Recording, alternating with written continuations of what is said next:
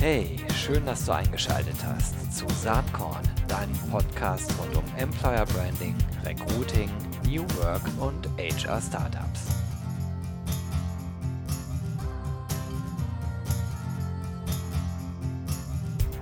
Ja, herzlich willkommen beim Saatkorn Podcast. Heute mit der Herzblut-Personalerin Diana Roth, die bei mir äh, auf dem Blog auch schon ein paar Mal aufgetaucht ist, äh, ganz aktuell mit ihrem neuen Buch, über das wir gleich auch sprechen werden. Hi Diana und herzlich willkommen.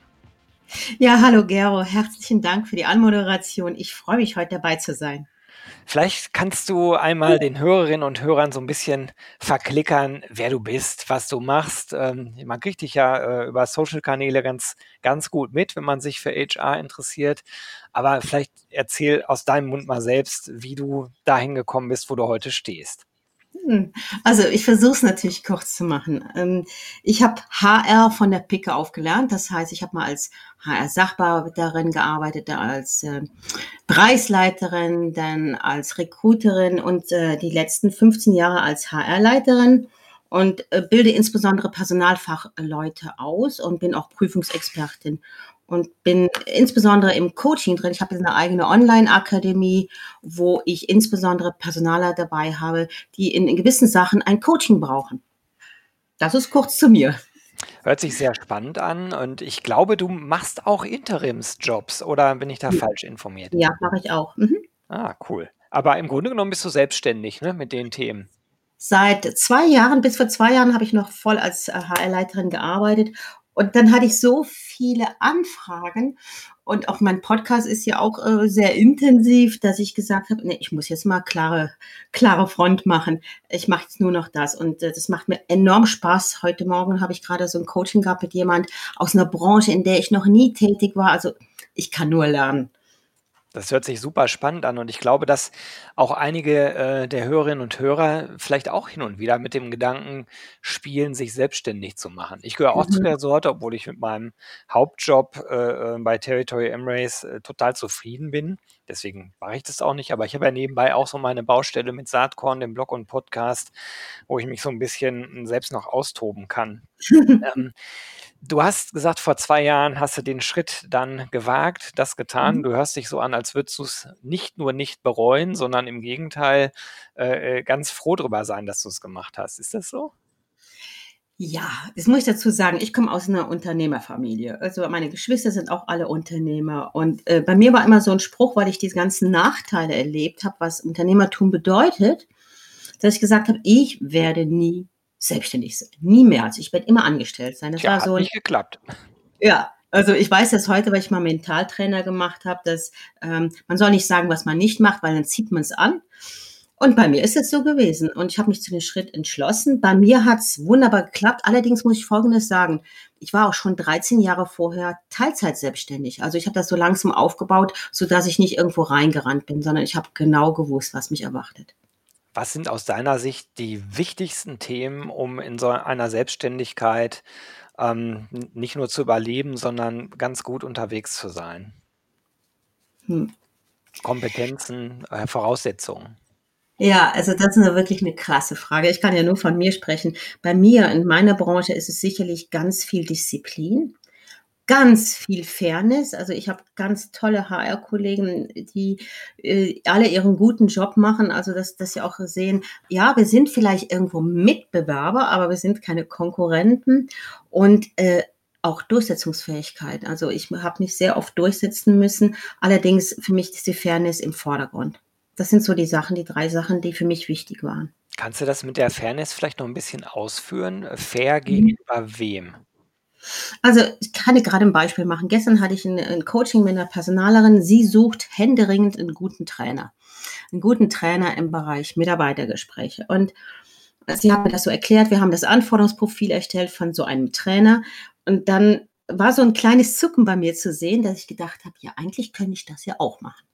Aber ich bin immer so gegen, ähm, gegen den Bauchladen. Ne? Also ich möchte ganz klar im HR wahrgenommen werden und das auch nur überwiegend machen und habe gesagt, äh, nö, du, ich kann das nicht machen für den Fall, dass du auf mich zukommst, aber ich werde helfen, einen Trainer zu finden. Und ich habe äh, heute auf Sing und LinkedIn einen, einen Post gemacht und ich habe jetzt schon 20 Anfragen und ich leite das einfach weiter.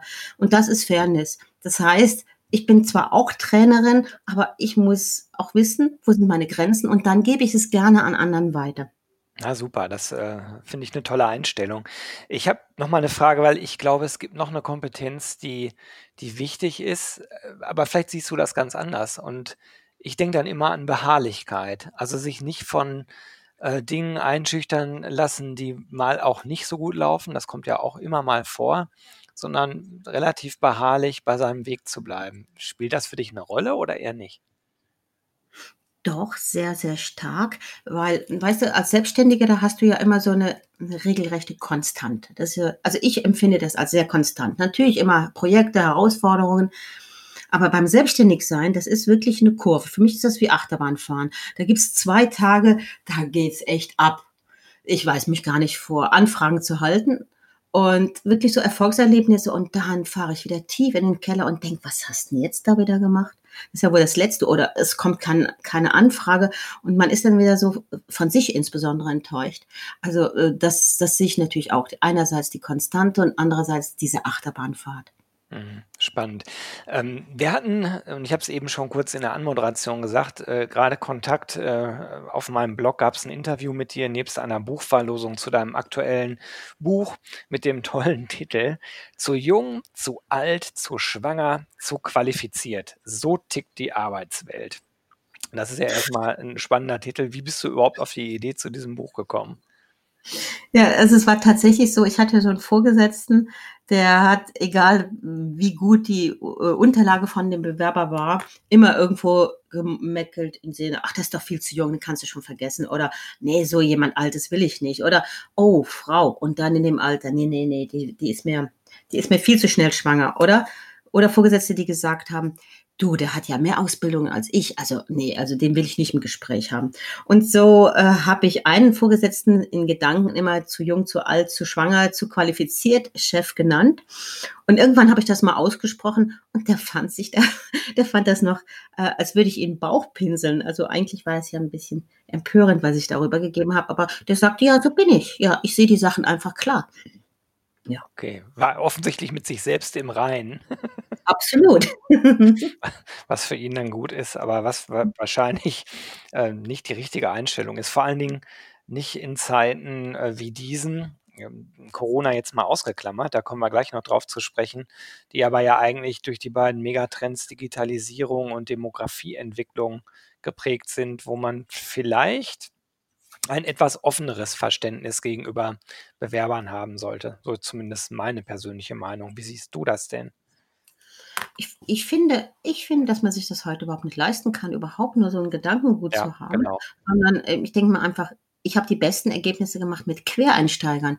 Und ich muss hier sagen muss man vielleicht 'n Punkt machen, dass immer von außen heißt es immer, das HR hat mich da wieder ausgeboxt. Ne, schlussendlich ist es ja der Vorgesetzte, dem stellt man die Unterlagen vor und sagen: „Die die Leute, die passen nach deinem Profil sehr gut, können wir mit denen mal reden?“ Und und dann kommt ja noch ich nenne das in meinem Buch die Boss-Selektion, der natürlich ganz anders darüber geht, als, ähm, wie ich es tue. Und und, äh, die denken einfach so und und dann passiert das. Aber ich finde nicht, dass man sich das heute leisten kann, dieses Denken, aber es passiert noch. Aber das ist ja 'ne Mindset-Sache, ne? Also, ich glaube halt, dass, ähm und das ist so eins von meinen Lieblingsthemen, ähm, dass, äh das ist immer der Widerspruch oder, ähm, sozusagen die beiden Pole eigentlich, Vertrauenskultur und Misstrauenskultur in Organisationen. Und ich glaube, in Zeiten wie diesen, die sehr komplex sind, sehr dynamisch, äh, vielfach, äh, von globalen Themen geprägt, dass man als Chef ja gar nicht mehr alles wissen kann. Ähm, also, diese diesen Expertenstatus, der passt in diese Zeit gar nicht mehr rein. Und für mich ist, äh, 'ne Führungskraft eigentlich eher Sparringspartner, Coach, ähm, Diskussionspartner auf Augenhöhe, um vielleicht, äh, Komplexität, äh, beherrschen zu können. Und das setzt voraus, dass man als Vorgesetzter eben, ähm, nicht dauernd nur kontrolliert, sondern eigentlich eher Vertrauen hat, äh, auch darin, dass die Mitarbeiter eigentlich selbst Spaß bei der Arbeit haben wollen und auch auch gute Ergebnisse erzielen wollen. Und ähm, ich glaube halt, dass es im Moment noch viele Menschen in der Arbeitswelt gibt, die auch äh, Vorgesetzte sind oder Führungspersonen sind, die leider eher von einer Misstrauenskultur geprägt sind und dieser auch leben. Wie ist dein Verständnis davon? Ach, da bin ich jetzt sehr froh über diese Frage. Moment, ich muss jetzt gerade was machen, okay? Ähm, weil ich unterrichte ja in der Ausbildung Führungsfachleute. Also in der Schweiz gibt es eine Ausbildung, die heißt Führungsfachleute und da wird das Thema Vertrauen und Misstrauen sehr oft behandelt. Äh, ich äh, erlebe das in den großen Firmen, in Großkonzernen, dass teilweise schon vorbildlich gemacht wird. Das ist so eine ganz andere Generation von Führungskräften. Dann erlebe ich wieder in kleineren Unternehmen sehr viel mit Misstrauen, mit, mit, mit, mit, Alt, mit Zuckerbrot und Peitsche. Ähm, Führung äh, wie die Leute da vorgehen, ist, ist erstaunlich. Und ich bin ja immer so eine KMU-Personalerin, weil ich finde das natürlich extrem spannend, was da abgeht. Aber ja, tatsächlich. Und gerade in Corona-Zeit muss ich jetzt als Führungskraft Vertrauen walten lassen und nicht immer alles kontrollieren, denn ich will ja eigentlich nur wissen, zum Schluss des Tages hat er den Auftrag erledigt oder nicht. Ob er jetzt eine Stunde dafür gebraucht hat oder acht Stunden oder zehn Stunden, soll mir doch eigentlich egal sein. Ich denke mir, das wird sich in den nächsten Jahren sehr stark entwickeln.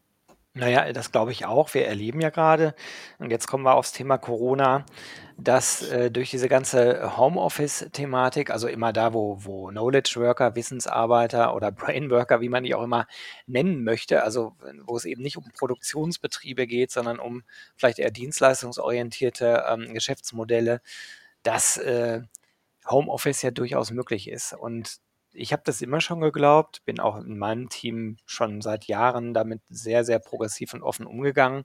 Und jetzt erleben wir auf breiter äh, Front, dass das gut funktioniert. Aber du, natürlich, du kannst die Mitarbeiter nicht mehr kontrollieren. Und wenn es dir eher darum geht, ähm, äh, Mitarbeiter im Blick zu haben, dass sie auch acht Stunden wirklich im Büro vor ihrem PC sitzen, ja ähm, dann sind das schlechte Zeiten für dich als Führungsperson. Wenn es eher um Ergebnisse geht, äh, dann sind es ganz gute Zeiten. Und ähm, ich erlebe sehr stark in unserer Agentur, dass die Arbeitsprozesse an sich äh, mit modernen Tools, ähm, wir, wir, nutzen jetzt Microsoft Teams, aber es gibt ja viele solche ähm, internetbasierten, cloudbasierten Business-Werkzeuge, dass die Zusammenarbeit ganz hervorragend funktioniert mit Videokonferenzen etc.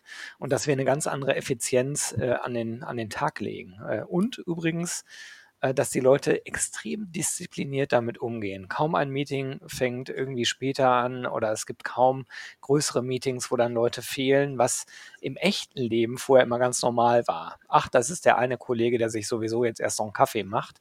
Diese Dinge, die, die fallen alle weg. Ähm, das erlebe ich zumindest sehr stark. Mhm. Und wir haben eigentlich eher keine Herausforderung mit den Arbeitsprozessen an sich. Wir haben natürlich eine Herausforderung mit der Wirtschaftslage. So, mhm. das, ist, das ist eine andere Baustelle. Und ähm, du, du äh, bezeichnest dich, hast ja auch gerade gemacht, äh, dich als KMU-Personalerin. Wie ist denn das äh, in diesem KMU-Bereich? Äh, wird da auch so erfolgreich schon mit diesen virtuellen Tools gearbeitet? Wie ist da deine hm. Erfahrung? Jo, teilweise recht hemdsärmlich. Äh, ich denke mir jetzt, äh, fallen die Firmen äh, auf, die die ganze Zeit das Ganze verpönt haben. Ich habe sehr viele Personalerkollegen, die äh, noch nie mit Skype, mit Zoom, mit Teams oder was auch immer gearbeitet haben, die sich jetzt erstmal da einfuchsen müssten, die jetzt das erste Mal äh, Interviews geführt haben mit, mit Skype. Ich erlebe, ähm, dass Firmen KMUs damit arbeiten. Und ich äh, erlebe aber auch, dass Konflikte ganz anders ähm, wachsen können aufgrund von diesen äh, von diesen neuen Möglichkeiten. Also äh, eine Videokonferenz, dann schalten die Hälfte des Video aus, macht einfach nur das Bildchen und machen dabei was weiß ich was. Ähm, und dann gibt es einfach manchmal diese Untertöne oder wird abgebrochen. Und, und ich erlebe auch, Firmen, wo diese Videokonferenzen schon so stark überhand nehmen, dass sie einfach nur noch Zeitfresser sind. Äh, am Anfang war es ja noch so sehr schön. Es ging ja um virtuelle Kaffeepausen und, und, und. Das war ja wirklich eine Sache, wo man sich dran gewöhnen muss. Aber gestern hatte ich jemand im Coaching, die sagte, hey, ich sitze zehn Stunden mit diesem Kopfhörer da, mir tun die Ohren weh, ich habe schon Allergie, ich mag nicht mehr, ich möchte einfach mal in Ruhe arbeiten. Also ich denke mir, dass dieses, diese gesunde Mittelmaß, das muss noch gefunden werden. Ah, ist interessant. Was wären denn deine Tipps Richtung Führung? Also, wie kann wie kann man als, äh, Führungspersönlichkeit, äh, mithelfen, dass dieses gesunde Mittelmaß wirklich Einzug hält? Ja, erstmal sollte eine Führungskraft natürlich auch das Ganze gut bedienen können nach allen Regeln der Kunst. Also das heißt, in die Kamera schauen, schon mal solche Kleinigkeiten, ähm, Hintergrundgeräusche ausstellen und was es da alles für Tipps gibt. Also eine Führungskraft sollte hier vorbildlich vorgehen. Und ich erlebe sehr oft, dass die Mitarbeiter das besser können wie die Führungskraft.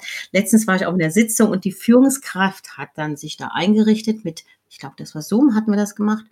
Und im Hintergrund war einfach sein Schlafzimmer. Er hatte das irgendwie im Schlafzimmer aufgebaut und echt, es lagen dreckige Wäsche darum und alles. Also es war mir eigentlich zu viel Einblick in die Privatsphäre von der Person. Äh, also ich finde, wenn die schon vorbildlich vorgehen und auch das Ganze takten und nochmal vor, äh, vorgeben.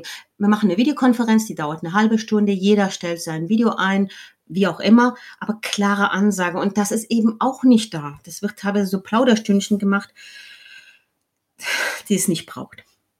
Wobei ja eigentlich, so ist meine Erfahrung, die ganz normalen Regeln, also vielleicht eine kleine Agenda zu haben für so eine Konferenz, vielleicht ein gemeinsames Ziel am Anfang zu besprechen, was soll das Outcome dieses Meetings sein, ähm, 'n Zeitrahmen festzulegen, eine Rollenverteilung, ob jemand das protokolliert, ob die Ziele irgendwo festgehalten werden. Das sind ja eigentlich Dinge, die im normalen Leben auch stattfinden sollten. Genau.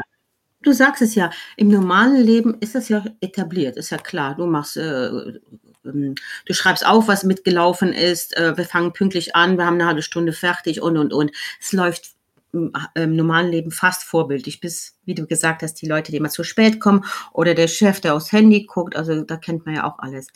Äh, in dieser virtuellen Welt erlebe ich es, es ist meine Wahrnehmung und das kriege ich auch zurückgespiegelt, noch nicht so professionell. Es braucht vielleicht noch Zeit. Interessant. Also, äh, da da sind unsere Mhm. Eindrücke äh, in Teilen unterschiedlich, was Mhm. aber naturgegeben ist. Ich habe viel mit Großkonzernen zu tun und, Mhm. äh, letzten Endes gehöre ich ja auch in einen größeren Mhm. Konzern, denn unsere Agentur gehört mit zum Bertelsmann-Konzern. Ah, Ähm, super, ja. so, was mich, äh, natürlich noch interessiert, ist mein ganzer mein mein ganzes Wirken und Tun im HR-Kontext, das dreht sich ja eigentlich um die Themen Employer Branding, Personalmarketing, äh, und Recruiting. Und, ähm, da interessiert mich deine Meinung dazu und grade auch aus der KMU-Perspektive heraus. Ich habe ja eben schon gesagt, ich glaube, dass es 2 Megatrends gibt, äh, Digitalisierung und Demografieentwicklung, die grade, ähm, durch Corona eigentlich gar nicht abgedämpft werden. Die Digitalisierung schreitet halt trotzdem voran und die Demografiezahlen sind auch nun mal da. Was abgedämpft wird, ist natürlich ähm, die Seite äh, äh, der Arbeitgeber, also wie viele Jobs sind eigentlich verfügbar. Ne? Im Moment, äh, da gibt es ja verschiedenste Studien zu, ähm, die ich auf meinem Blog auch teilweise schon erwähnt oder benannt habe, wo man merkt, dass Corona natürlich erstmal einen Effekt auf Recruiting hat. Die äh, Zahlen gehen runter, es wird weniger gesucht, weniger eingestellt. Ich persönlich glaube, dass das äh, mittelfristig sich wieder verändern wird. Ähm, je nachdem, äh, wie stark unsere Wirtschaft jetzt wirklich, ähm, sozusagen leidet unter dieser ganzen Corona-Situation. Aber ich glaube halt, gute Digitaltalente, die werden auch jetzt oder ich kriege es mit, die werden auch jetzt noch weiterhin gesucht und die werden auch, wenn die Krise, äh, sich sozusagen wieder verzieht, auch wieder stärker gesucht werden.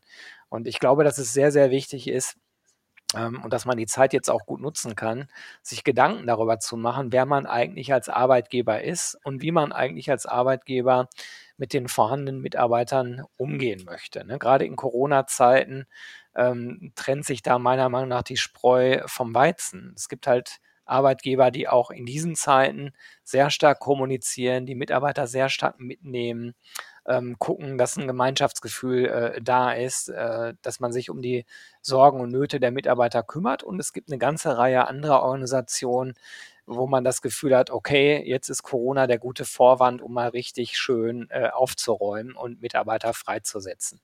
Wie nimmst du das wahr, Diana? Hm. Also darüber diskutieren wir im Moment sehr heftig. Ich hatte ja auch schon einige Leute im Interview, unter anderem Firmen, die jetzt gerade Gas geben, die sagen, wo ist mir, wo ist mir wurscht, was Corona macht. Äh, jetzt suche ich, ich bleibe weiterhin am Ball. Keine einzige Stelleninserat wird zurückgezogen. Wir machen die Gespräche, wir schauen, dass wir ähm, an Personen rankommen, die zu uns passen. Äh, wir stellen vielleicht nicht gerade jetzt ein, wo wir auch ein bisschen am Wackeln sind, aber was hält uns denn ab, jetzt alles schon einzutüten und am 1. Oktober anzufangen mit der neuen Person? Also das ist ja eine Signalwirkung. Ich glaube an meine Firma und ich gehe nach draußen. Meine Mitarbeiter kriegen das mit, die Bewerber kriegen es auch mit. Und dann, ich musste darüber lachen, ich hatte darüber geschrieben in meiner Facebook-Gruppe, ich habe so eine Facebook-Gruppe nur für Personaler, das ist so eine geschlossene Gruppe und dann schrieb ich etwas dazu, dass man gerade jetzt nach draußen gehen muss.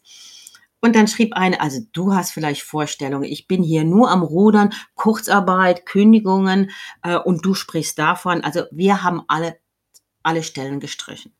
Und natürlich, je nach Branche, vor allen Dingen je nach Unternehmen, wie viel Polster da ist, äh, kann hier unterschiedlich reagiert werden. Wichtig ist einfach, man wirkt nach draußen und die Bewerber kriegen das mit, die vielleicht, äh, ich sage jetzt mal was, ich weiß es ja nicht, am 1. Oktober gefragt sind. Und das haben die natürlich die ganze Zeit beobachtet. Also für mich sind auch beide Seiten möglich. Ist klar, es kommt auf die Stellung der Firma an, aber es sind dann auch oft Firmen, die vorher schon gekränkelt haben, die natürlich jetzt total die Bremse anlegen. Nicht nur die Bremse, sondern auch zurückkrebsen. Ja, leider.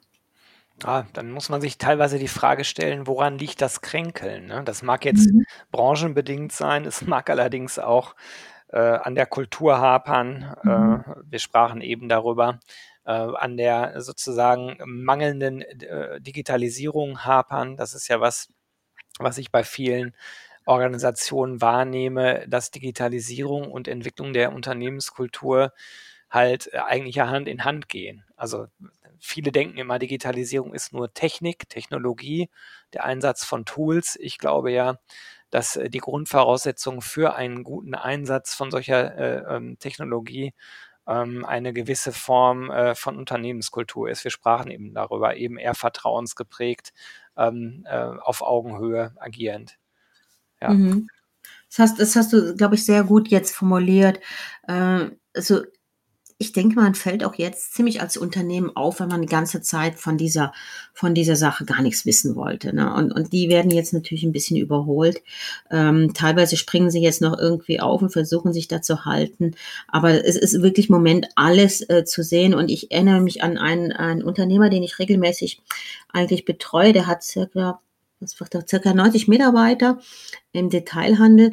Und als ich ihm äh, eingeladen habe zu einem Webinar, das, was ich mit einer Krisenmanagerin gemacht habe, dann hat er gesagt, du, ich will von Krise nur ja nichts wissen. Meine Leute haben jetzt Kurzarbeit und dann gucke ich mal wieder Ende Mai weiter. Aber lass mich jetzt mit dem Thema in Ruhe.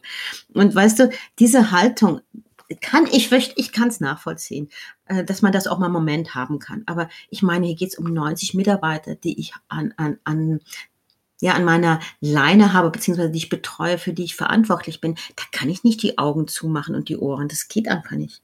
Hm, sehe ich auch so. Also es ist halt ein Stück der unternehmerischen Verantwortung, die dann auch wahrgenommen werden muss. Was ist denn so im Moment eigentlich deine Handlungsempfehlung an HR, Abteilung oder besser noch HR-Verantwortliche in dieser Corona-Situation? Gibt es da was, was du denen empfiehlst? Ja, weißt du, ich bin ja so viel mit den Leuten zusammen, die haben alle Stress. Ich sag's dir ehrlich, die haben alle jetzt Stress und du denkst, warum haben die denn Stress? Tatsächlich, weißt du, die haben ja die Herausforderung an das, im Moment mit der Kurzarbeit, dann haben die die Haus, äh, Herausforderung Homeoffice, dann je nachdem, ähm, dass sie eigentlich mal die Führungskräfte bei der Stange halten, weil Führungskräfte sind ja auch nur Menschen und die sind auch sehr verunsichert. Und dann kommt noch eine ganz andere Komponente dazu. Das sind ja alles Privatpersonen, die zu Hause ähm, im Homeoffice in einer, in einer 80 Quadratmeter Wohnung sitzen mit drei Kindern, zwei Hunden.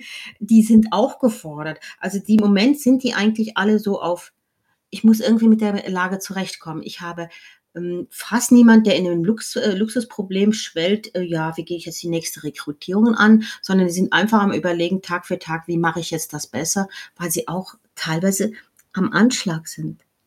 Was Ja. ist da deine Empfehlung? Also an äh, genau die Leute, wie wie sollten die mit der Situation umgehen?